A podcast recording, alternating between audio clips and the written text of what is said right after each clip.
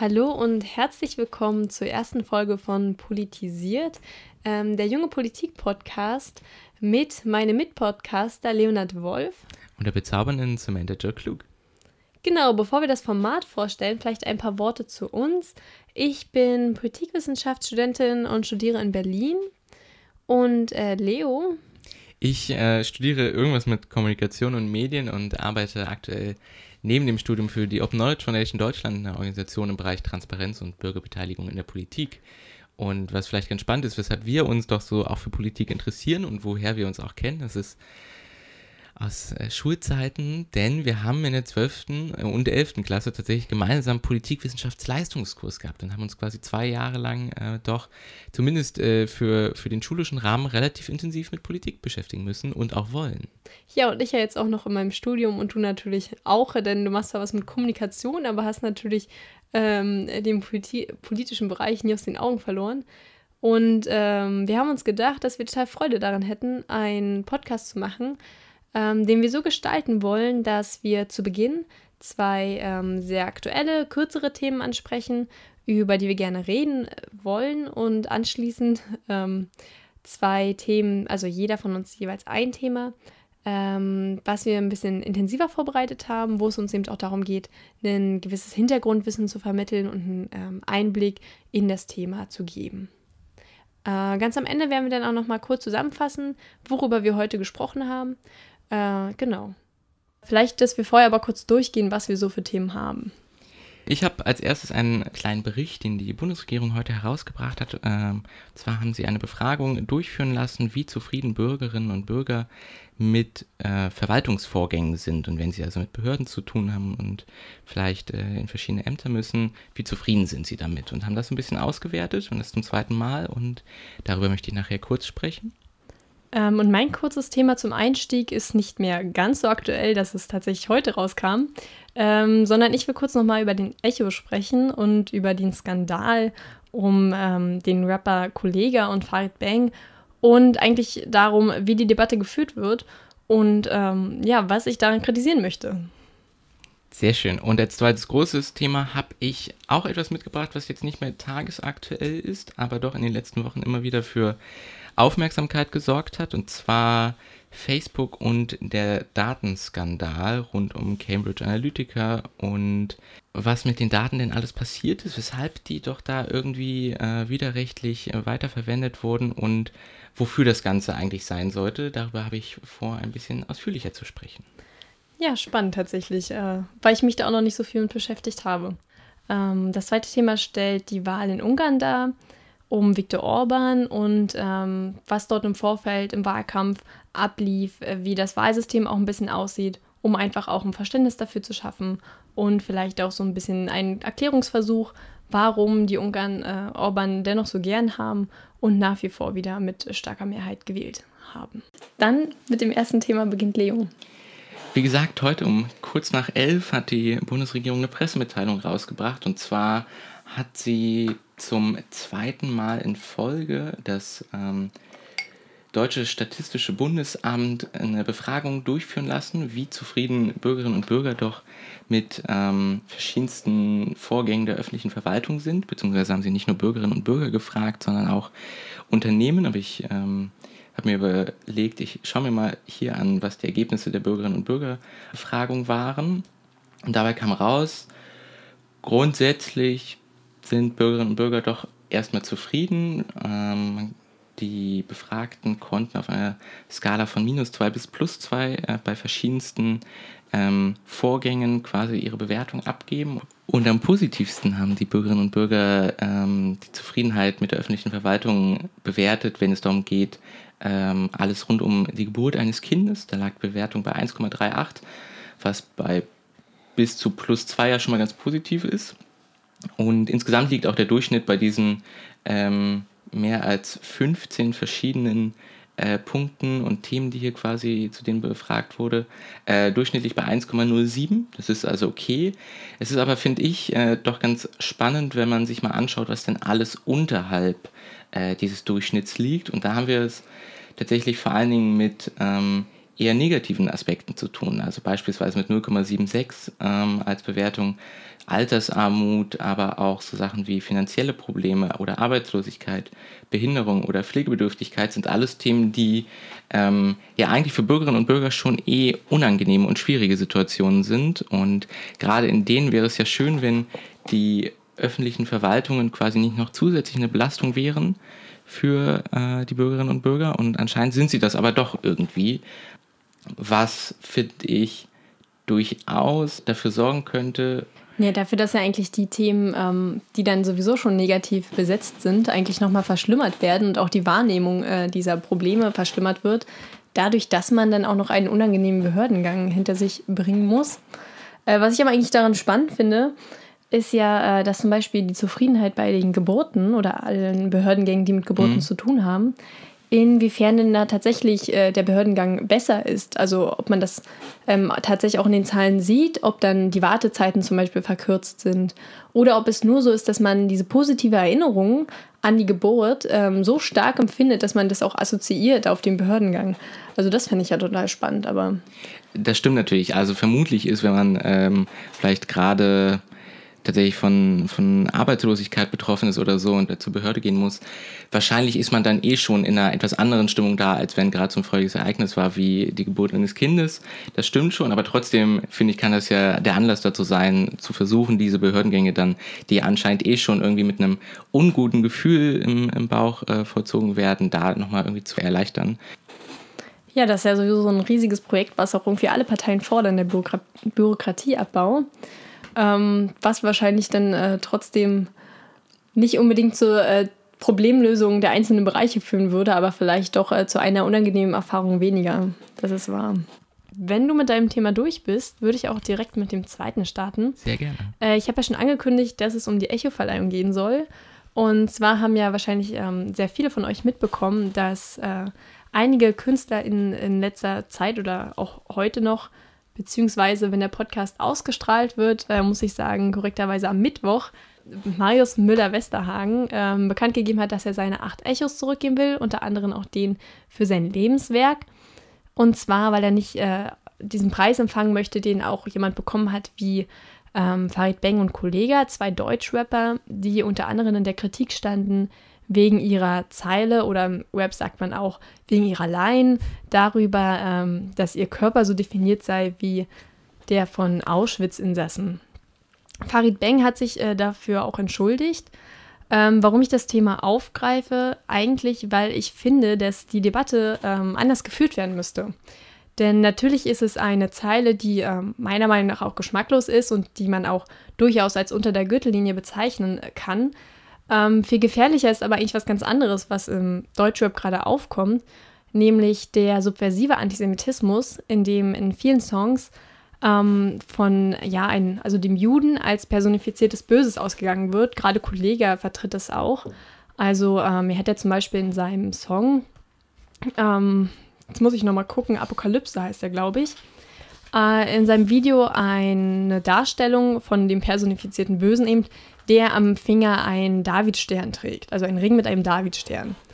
Und äh, ein, also in einem Interview, in dem er darauf angesprochen wird, sagt er eben, äh, ja, dass das Pentagramm, ein ganz, nee, das Hexagramm, ne?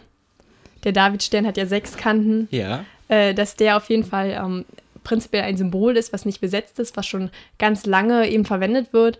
Aber das ist natürlich scheinheilig die Ausrede. Also das ist ja genauso, als ob man sagen würde, dass das Hakenkreuz ja auch ein Sonnenrad ist. Also total, ähm, ja, eigentlich eindeutig für alle, was er damit sagen will, redet sich aber dabei ein bisschen raus. Und äh, auch der Song zum Beispiel, den, ähm, den er gemacht hat, gegen einen jüdischen Rapper, gegen Spongebob, so heißt er, ähm, der heißt Holocaust-Hurensohn. Und ich finde, auch da ist es sehr deutlich, dass man natürlich in diese Richtung geht und ganz klar auch antisemitische Motive verwendet. Und ich finde, dass eigentlich jetzt diese Debatte um diese Zeile äh, das eigentliche Problem, dass äh, immer noch dieses Bild vermittelt wird, dass der Jude, ähm, der, der ewige Jude mit dem Geld und ähm, diese Weltverschwörungstheorie auch ähm, ja immer weiter vermittelt wird in Songs. Und darum äh, finde ich eigentlich, das zeigt wieder, wie schlecht Debatten teilweise auch geführt werden, weil man jetzt nur über diese eine Zeile spricht, die vielleicht geschmacklos sind, aber überhaupt nicht das Problem darstellen. Also, ich weiß ja nicht, wie siehst du das denn? Findest du die Debatte überhaupt gerechtfertigt oder sagst du, Nein, es gibt auch äh, viel größere Probleme wie den Sexismus, wie die Homophobie ähm, in der Rapmusik zum Beispiel. Es ist vielleicht, also du fragst vielleicht hier gerade nicht den geeignetsten äh, Musikhörer geht. Also ich kann dir sagen, im ja, wahrscheinlich Jazz also. ist mir das bisher noch nicht so viel aufgefallen. Aber ich, also ich finde das Thema insofern spannend, weil ja gerade tatsächlich auch hier in Berlin es viel um so Antisemitismus-Diskussionen auch auf Schulhöfen geht. Und mhm. ich habe gerade, als du das erzählt hast, überlegt, wie vielleicht da auch vielleicht Verbindungen sind. Also ich könnte mir vorstellen, dass es durchaus auf Schulhöfen einige Kinder und Jugendliche gibt, die, die Rap hören vielleicht und die dann auch durch, durch solche Musik vielleicht noch, ja, das zumindest vielleicht sowas wie vorgelebt bekommen. Ich möchte keineswegs davon äh, sprechen, dass das irgendwie vielleicht nur der einzige Auslöser ist, aber ich glaube, es ist schon was, was sich äh, miteinander bedingt quasi. Und deshalb, mhm. genau, finde ich das in diesem Kontext durchaus sehr spannend, ja. Ja, also äh, gerade was dann diese Debatte wieder angeht, die ja eigentlich parallel dazu läuft, ähm, sehe das ähnlich, dass es natürlich begünstigt, also indem man eben auch ähm, ja heutzutage wieder Jude als Schimpfwort auf den Schulhöfen, Schulhöfen hört. Ähm, allerdings finde ich es auch schwierig, also im Deutschrap ist es ja vor allem ähm, tatsächlich diese, diese Weltverschwörungstheorie ähm, hineingekommen, dadurch, dass viele muslimische Rapper auch äh, eben das mit hineingetragen haben, nicht ausschließlich, aber es kommt halt vor allem aus der Richtung, weil tatsächlich ähm, nationalsozialistischer oder Deu also rechter Deutschrap sich wenig populär etablieren konnte. Aber die Diskussion, die man gerade führt, dass in Berlin zum Beispiel wieder verstärkt Antisemitismus Trend wird, ähm, ist halt eigentlich eben nicht nur diese Richtung. Und wird, da wird es ja immer so getan, als ob die Muslime das jetzt hierher getragen hätten. Aber das ist ja totaler Quatsch. Also ich meine, äh, man hat ja immer noch das auch in ganz vielen Köpfen von, äh, ich sag jetzt mal, ähm, atheistischen oder christlich geprägten Menschen ähm, die natürlich den Antisemitismus genauso nach draußen tragen.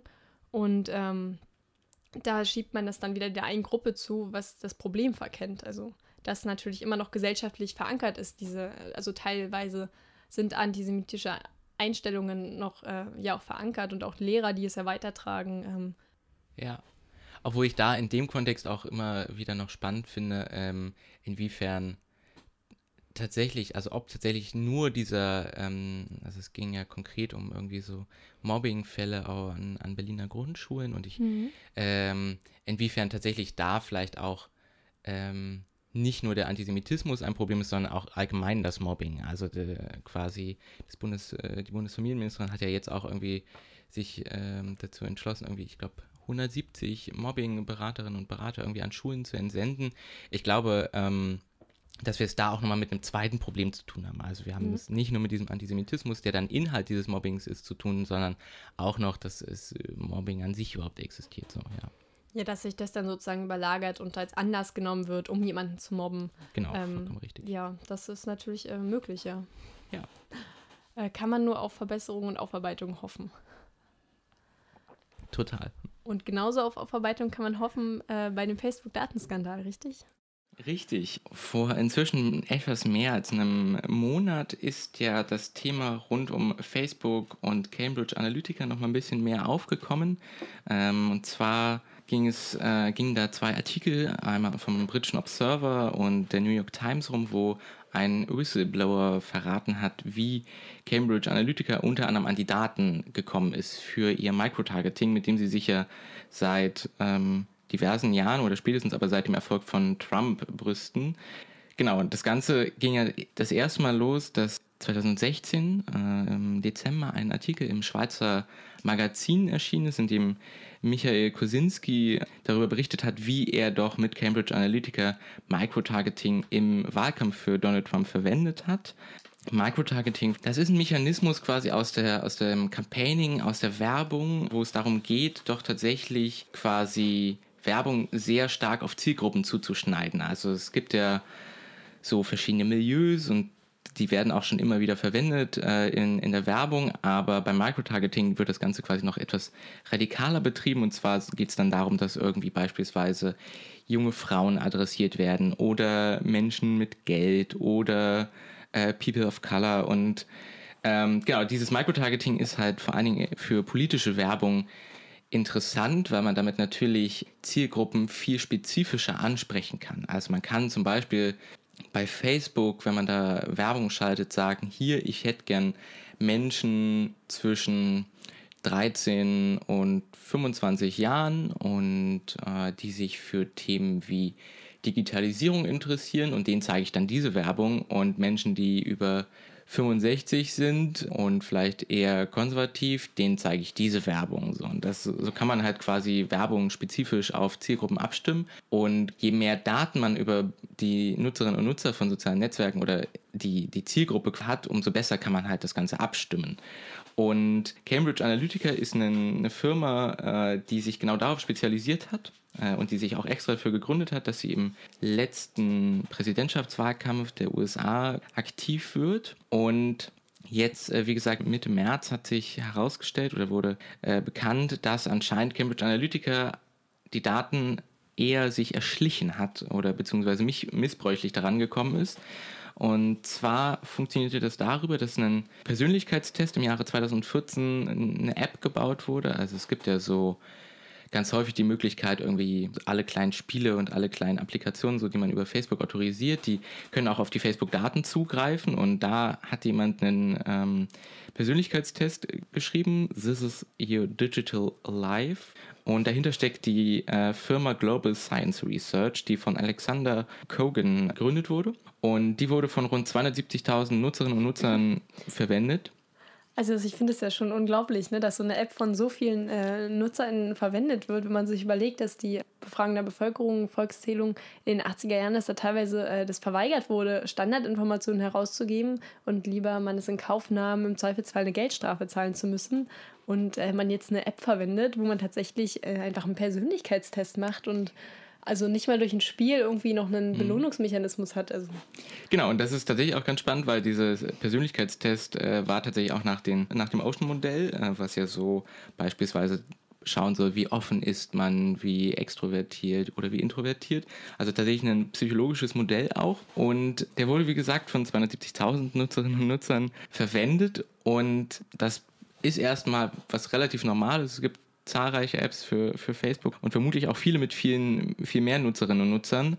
Aber das Besondere ist, dass es 2014 noch möglich war, über eine Programmierschnittstelle quasi nicht nur die Daten von den Nutzern, die diesen Test gemacht haben, abzugreifen, sondern auch noch von deren Freunden. Und über diesen Netzwerkeffekt passiert es dann natürlich, dass letzten Endes 87 Millionen Betroffene werden konnten, deren Daten dann halt quasi nicht nur den App-Entwicklern dieses Persönlichkeitstestes quasi in die Hände gespielt wurden, sondern dieser Persönlichkeitstest, der hat, oder der Alexander Kogan, der quasi hinter diesem Test steckte, der hat diese Daten dann tatsächlich auch noch an Cambridge Analytica verkauft. Und man muss schon sagen, dass es tatsächlich verkaufen war. Er hat dafür äh, von Cambridge Analytica 800.000 Dollar bekommen auch für die Entwicklung des, äh, dieses, dieses Tests und so. Aber genau, letzten Endes floss da auch einiges an Geld.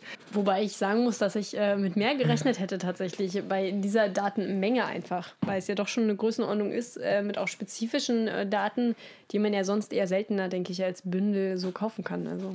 Aber 800.000 ist jetzt auch nicht wenig Geld. Also Nein, das nicht. Aber in den Dimensionen, in denen man äh, sich das vorstellt, sage ich mal. Äh. Das stimmt, genau. Und was ich ganz spannend finde, ist, dass das Ganze eigentlich gar kein klassisches Datenleck ist oder so. Es ist nicht, wie wir das aus den letzten Jahren oder so kannten, dass bei Yahoo irgendwie Daten entwendet wurden oder so, sondern das Ganze ist ja schon über eine Programmierschnittstelle geschehen, die auch genau dafür vorgesehen war.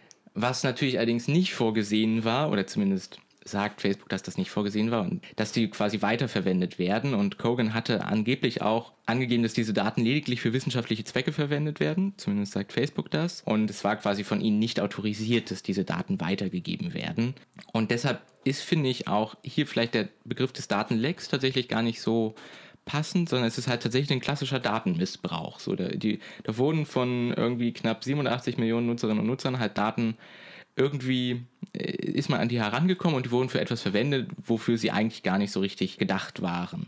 Was jetzt ganz spannend ist, ist so ein bisschen, was sich daraus ergibt für Facebook. Facebook weiß ja bereits seit 2015 davon, dass diese Daten widerrechtlich entwendet wurden oder verwendet wurden und hat trotzdem nicht damals schon die potenziell Betroffenen, aber auch die tatsächlich betroffenen Nutzerinnen und Nutzer informiert. Das ist etwas, wo jetzt tatsächlich sogar die US-Handelsaufsicht eine Untersuchung eingeleitet hat, gerade deswegen, weil Facebook die Nutzerinnen und Nutzer nicht informiert hat und da schaut, wie gegebenenfalls da eine Strafe für Facebook aussehen könnte.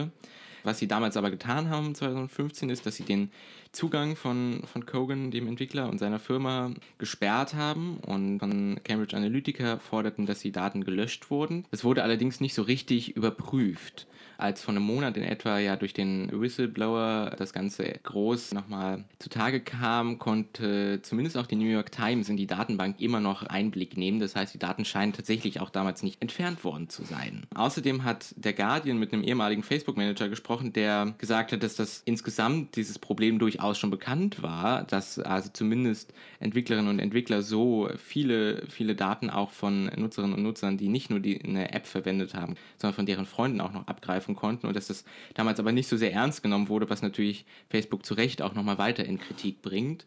Und man kann so ein bisschen mutmaßen, weshalb Facebook das natürlich tut, aber also auch jetzt gerade das mit dem Informieren nicht, aber. Also was mir so ein bisschen schleierhaft ähm, erscheint, ist ja auch, dass Mark Zuckerberg sich ja hinstellt und sagt, ähm, dass noch einige Jahre dauern wird, bis man das tatsächlich ähm, schließen kann, das Problem.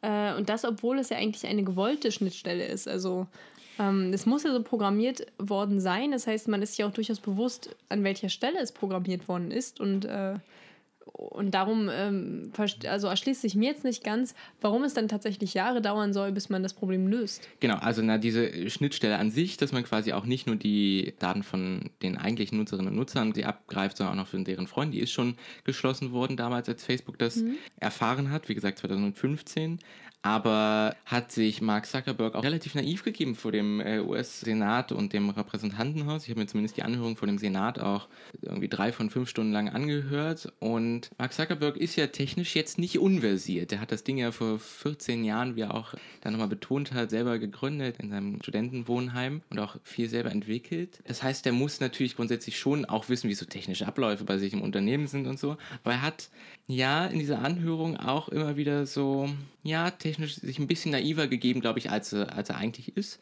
Was aber auch total gut funktioniert hat, weil diese Anhörung zumindest von dem Senat, die US-Senatorinnen und Senatoren sind alterstechnisch die Tagesschau hat es formuliert mit einem Aufeinandertreffen von verschiedenen Generationen und auch genau das stimmt tatsächlich. Bei einigen Fragen konnte sich Zuckerberg einfach sehr gut, Ingo Dachwitz von Netzpolitik hat das schon formuliert, als Erklärbär des Internets ähm, geben, weil dann so grundsätzliche Fragen gestellt wurden, wie das, wie was funktioniert so und da kann er natürlich äh, dann glänzen mit. Genau, und bei den kritischen Fragen, die es durchaus auch gab, da ist er dann immer so ein bisschen ausgewichen und hat entweder nicht geantwortet, auch wenn tatsächlich häufiger nachgefragt wurde, oder hat sowas gebracht wie, ja, das kann ich Ihnen jetzt gerade gar nicht genau sagen, mein Team wird sich nach dieser Anhörung nochmal mit Ihnen in Verbindung setzen. Ja, also daran merkt man ja auch, denke ich, ganz klar, dass ihm durchaus bewusst ist, wie ernst die Situation tatsächlich ist und ihm das eben auch rechtliche Konsequenzen folgen könnten. Und ja, ich glaube, dass er da auch ein bisschen Angst hat ne? und das darum natürlich ganz bewusst so spielt wie es ja auch bei ganz vielen anderen großen Skandalen ist, beim Dieselskandal, dass ähm, der Vorstand davon nichts weiß, dass es dann im, Prinzip eine Person ist. Und die hat wahrscheinlich Angst, dass er dann diese Person äh, sein wird, die den Sündenbock spielen muss. Und will er sich auch ein bisschen schützen, denke ich, oder? Das kann durchaus sehr gut sein. Ich glaube, gerade in den USA haben sie schon Angst auch vor, vor Strafen, die da gegebenenfalls folgen könnten. Aber ich glaube tatsächlich auch nur in den USA. Also wenn ich mir so anschaue, wie beispielsweise er mit, äh, mit dem britischen Parlament umgegangen ist, das ihn auch eingeladen hat, da hat er beispielsweise die Aussage davor abgelehnt oder hat die Einladung dazu abgelehnt. Und auch eine Einladung, die das EU-Parlament vor einigen Wochen ausgesprochen hat, blieb bisher unbeantwortet. Das heißt, ich habe das Gefühl, dass da sein Fokus schon mehr auf den, auf den USA liegt und er davor vielleicht mehr Angst hat. Was auch ganz spannend ist, wenn man sich so ein bisschen anschaut, wie die deutsche Politik reagiert hat auf diesen äh, Datenskandal, dann ist das so ein bisschen ruhig geblieben. Es gab ein Gespräch von Facebook-Vertreterinnen und Vertretern mit Katharina Barley, unserer Bundesjustizministerin. Und das ist so ein bisschen auch das Einzige gewesen, wo es da einen großen Kontakt gab. Das eigentlich zuständige Bundesministerium ist das von Seehofer, das Bundesinnenministerium. Mhm. Der hat, und ich habe gestern Abend nochmal nachgeschaut, keine Mitteilung oder keine, keine Pressemitteilung oder ähnliches, auf, zumindest war auf der Website zu finden ähm, und auch kein Artikel dazu. Wohingegen beispielsweise beim Bundesjustizministerium, das wie gesagt eigentlich gar nicht so richtig mit dem Thema Datenschutz äh, betraut ist, ähm, in, seit Beginn der aktuellen Bundesregierung quasi fünf verschiedene Artikel genau zu diesem Thema erschienen sind. Vor allen Dingen ging es da viel um Zitate, die Katharina Barley im Interview zu diesem Thema gebracht hat. Gleichzeitig ist es spannend, dass vor allen Dingen die Union also auch viel auf die ab dem 25. Mai gültige Datenschutzgrundverordnung, EU-Datenschutzgrundverordnung verweist. Und das ist tatsächlich so insgesamt der Tenor. Also wir haben bald diese EU-Datenschutzgrundverordnung und die wird doch dann dafür sorgen, dass wir beispielsweise Facebook mit Strafen belegen können oder so. Aber tatsächlich viel Eigenantrieb ist da gefühlt nicht so dahinter gewesen, außer natürlich in der Opposition, wo beispielsweise für die Grünen Konstantin von Notz äh, die gefordert Die man praktisch nur im Fernsehen gesehen hat in der letzten Zeit, ausschließlich ihn. ja, ähm, genau, wo er ja ähm, gefordert hat, dass die Datenschutzbehörden besser ausgestattet werden. Ähm, genau, aber abgesehen davon blieb es doch eher ruhig in der deutschen Bundespolitik, was das angeht. Da zeigt, zeigen sich meiner Meinung nach zwei Sachen. Also zum einen, dass es schwierig ist, mit global agierenden Unternehmen umzugehen, gerade wenn diese eine Monopolstellung auf ihrem Gebiet aufweisen oder zumindest sich in einem Gebiet bewegen, wo man von einem, mm, ja, nicht vielleicht Monopol, aber Oligopol sprechen kann. Also wo relativ wenige große Akteure sich bewegen. Und zweitens, wie Merkel es formulierte, vor gar nicht allzu langer Zeit, das Internet immer noch Neuland ist. Also, dass man das Gefühl hat, es wird dem Thema Internet, Datenschutz, Digitales viel zu wenig Aufmerksamkeit gewidmet, was man ja auch sieht wieder bei der Zuständigkeit. Also eigentlich ist das Ministerium für Inneres, Bau und Heimat, was sowieso schon ein Riesenministerium ist, dafür zuständig. Und jetzt kümmert sich irgendwie das Justizministerium so teilweise. Also da merkt man ja einfach, wie wenig Schwerpunkt darauf gesetzt worden ist. Genau, das ist auf jeden Fall spannend. Also ich glaube, hätten wir jetzt ein Bundesministerium für Digitales und Internet so, dann äh, wäre das äh, da vermutlich verortet. Das ja, also Scheuer ist doch Minister für Verkehr und digitale Infrastruktur. Aber anscheinend ist das ja wieder nicht abgedeckt. Also ja. bei ihm geht es ja dann anscheinend wirklich nur um den Ausbau der Infrastruktur, habe ich das Gefühl, dass das ihm funktioniert, aber. Ja, oder es geht, geht ihm auch nicht so sehr darum, aber genau, grundsätzlich, nicht, ja. genau, grundsätzlich ist das äh, sein Aufgabenbereich.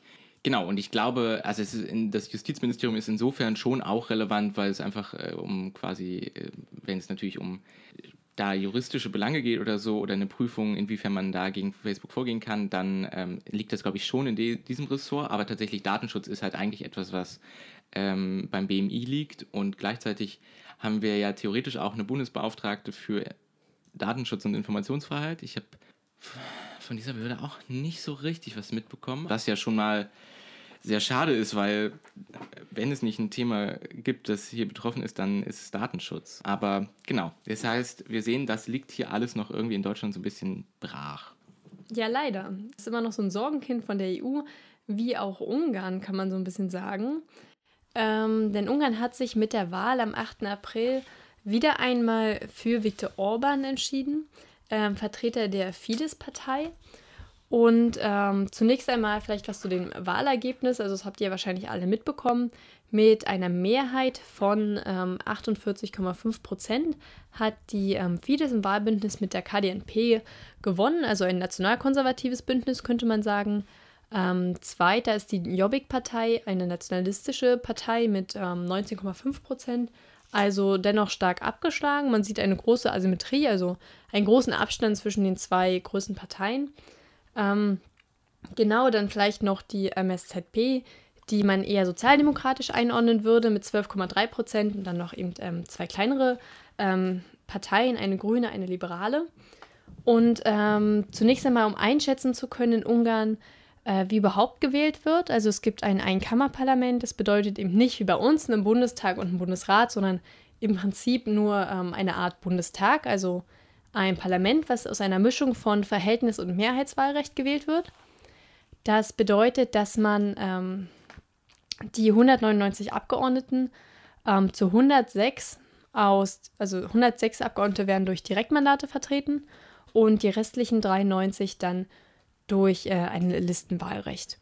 Es waren äh, bis vor 2011 mal mehr Abgeordnete, nämlich äh, 386. Und ähm, Orban hat dann mit einer Wahlrechtsänderung die Zahl verringert auf 199.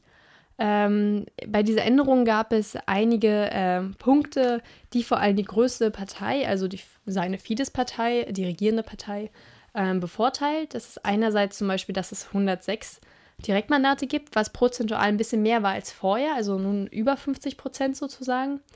Ähm, außerdem wurden die Wahlkreise neu zugeschnitten, wo es ähm, ja, Experten wie Kim Land-Scheppel gibt oder Scheppele, ähm, die äh, auch behauptet, dass dieser neue Wahlkreiszuschnitt Orban besonders begünstigt, da äh, Gebiete, in denen Orban sehr stark war, ähm, tendenziell vergrößert worden sind und Gebiete, in denen er nicht so stark war, aufgeteilt worden. Ähm, genau das war ein Punkt. Dann hat sich auch die Anzahl der Unterschriften, die man benötigt, um anzutreten als Direktkandidat von 750 auf 1500 verdoppelt beispielsweise. Und es gibt bei der Wahl um den Direktkandidaten kein Stechen mehr. Vorher war es so geregelt, dass ähm, die beiden mit der relativen Mehrheit noch einmal zu einer Stichwahl antreten.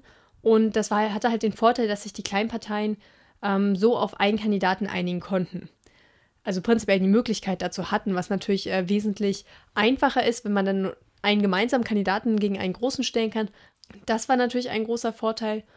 Und ähm, genau, und dass die Hürde von den Einzug von Parteien hochgesetzt worden ist.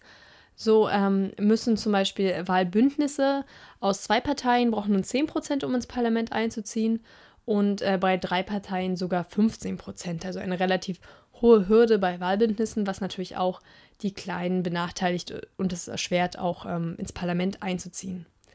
Ähm, ich habe ja schon gesagt, dass bei der Wahl ähm, die größte Partei, die Fidesz-Partei, ist in Kombination mit der KDNP. Und ähm, diese haben wieder eine Zweidrittelmehrheit. Also sie gewinnen äh, 134 Mandate von den 199 und haben somit eine verfassungsändernde Mehrheit. Ähm, zu der Wahl an sich. Es wurde ja äh, hier viel kritisiert im Sinne von, ist es eine faire Wahl? Ähm, da im Vorfeld Viktor Orban eben auch gerade was ähm, ja, die Art und Weise seines Wahlkampfes angeht, durchaus ähm, ja, populistisch könnte man sagen, sich geäußert hat. Er hat äh, vor allem zwei Hauptwahlkampfthemen gehabt. Das ist einmal seine Anti-Brüssel-Kampagne und die Anti-Soros-Kampagne. Äh, zu der ich später auch nochmal kommen werde. Und, ähm, also es waren auch unabhängige Wahlbeobachter der OSZE da, also vor Ort.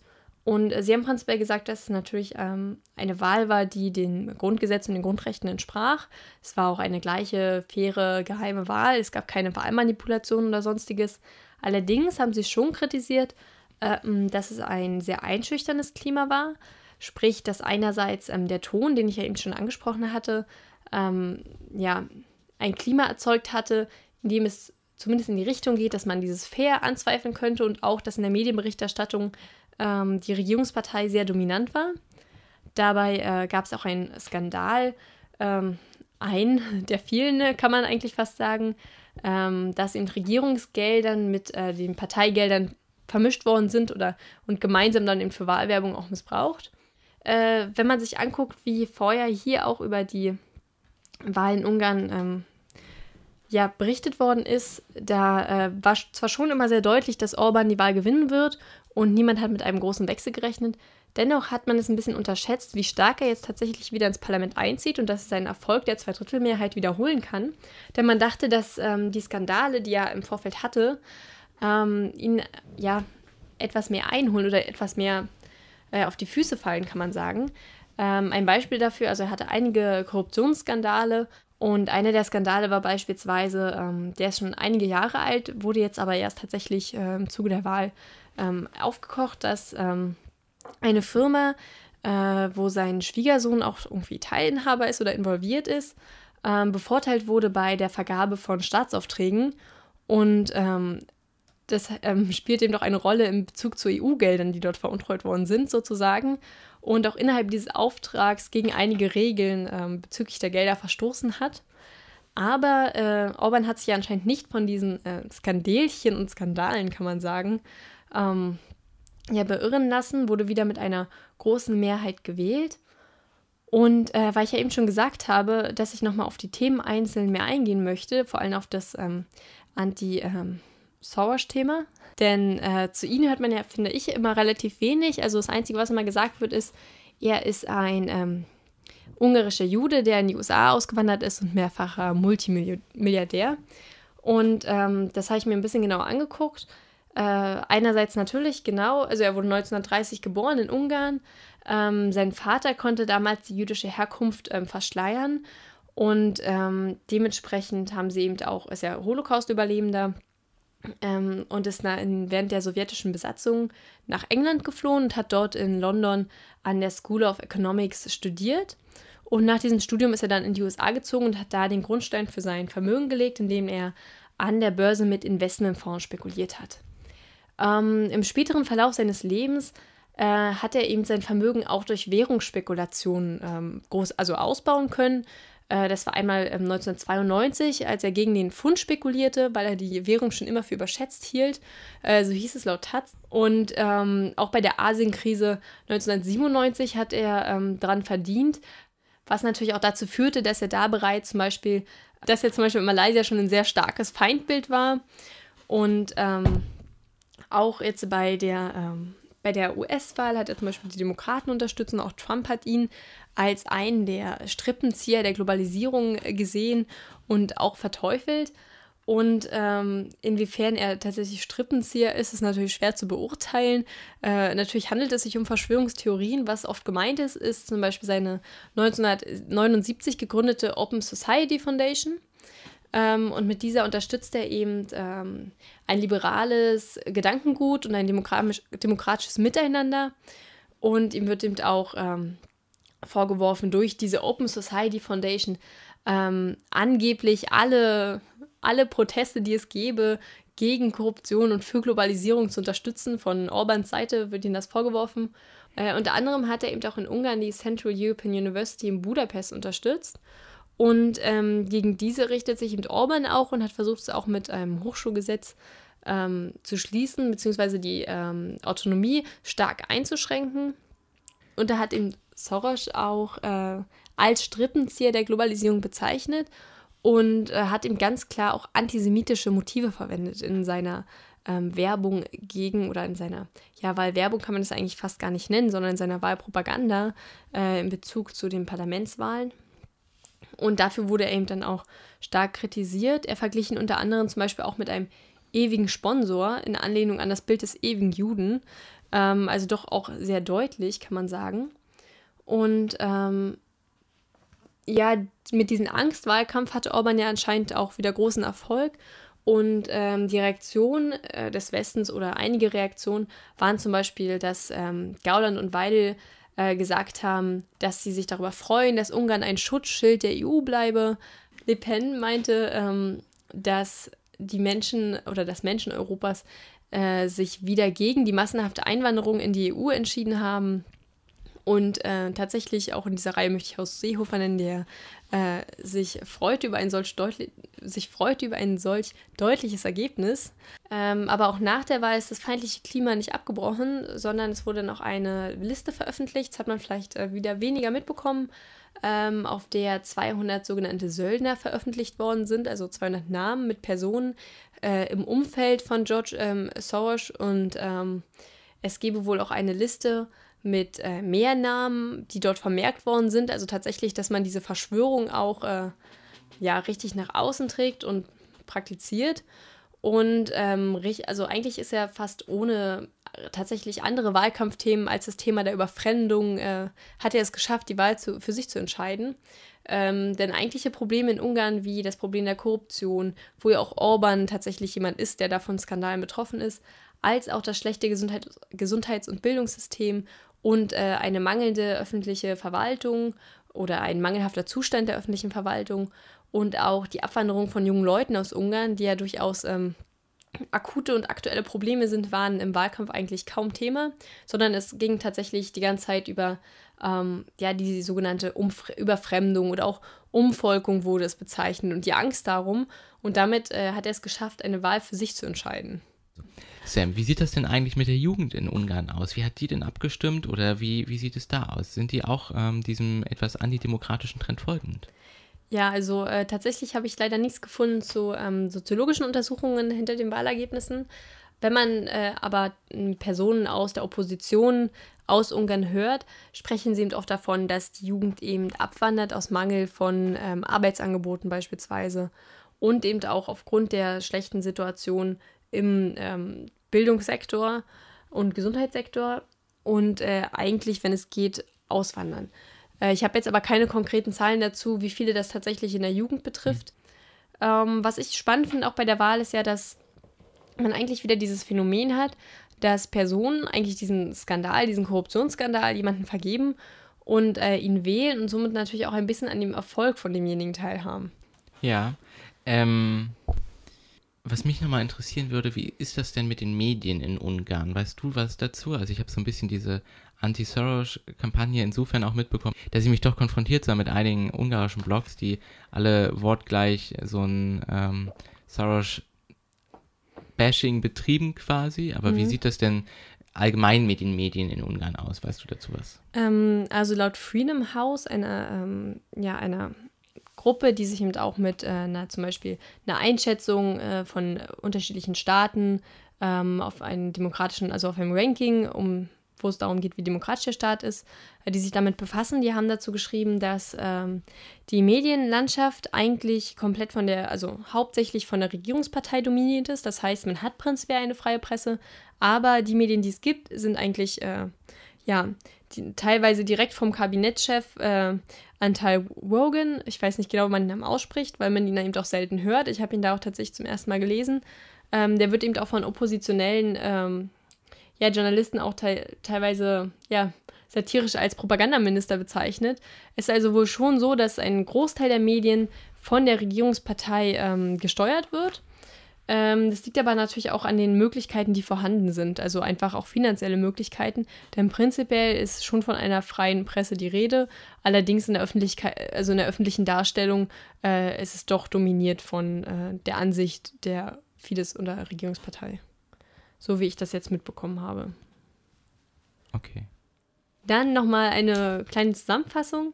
Ähm, Im ersten Thema, was du angesprochen hattest, äh, ein kurzer Einblick in eine neue Umfrage ähm, zum Thema Zufriedenheit mit der Bürokratie, was bestimmte Angelegenheiten angeht. Und da haben wir feststellen müssen, dass zum Beispiel ähm, Behördengänge, die mit positiven wie ähm, der Geburt verbunden sind, wesentlich besser beurteilt werden als äh, Behördengänge zum Beispiel zum Thema Arbeitslosigkeit, ähm, zum Thema Pflege.